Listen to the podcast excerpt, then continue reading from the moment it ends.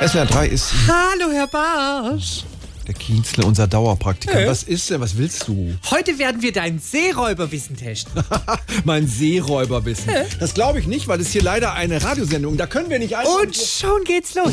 Welcher bekannte Seeräuber hat nie frische Brötchen bekommen, weil er sich immer in der Backstube rumgetrieben hat?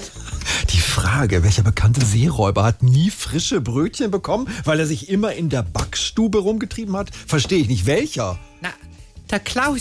Klaus störte Bäcker. Verstehst du? Ah, Kienzle! Was weitermachen? Nein. Okay.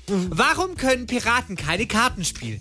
Keine Ahnung, weil sie an beiden Händen Haken haben. Nein, weil sie auf dem Deck sitzen. auf dem Oh, Deck. auf- ja, gut, dass wir das geklärt haben. Jetzt kannst du ja draußen mal schauen, ob vielleicht die Rollen unter den Stühlen alle in Ordnung sind und die Ab, ab, Öl. ab, ab, ab, ab, ab.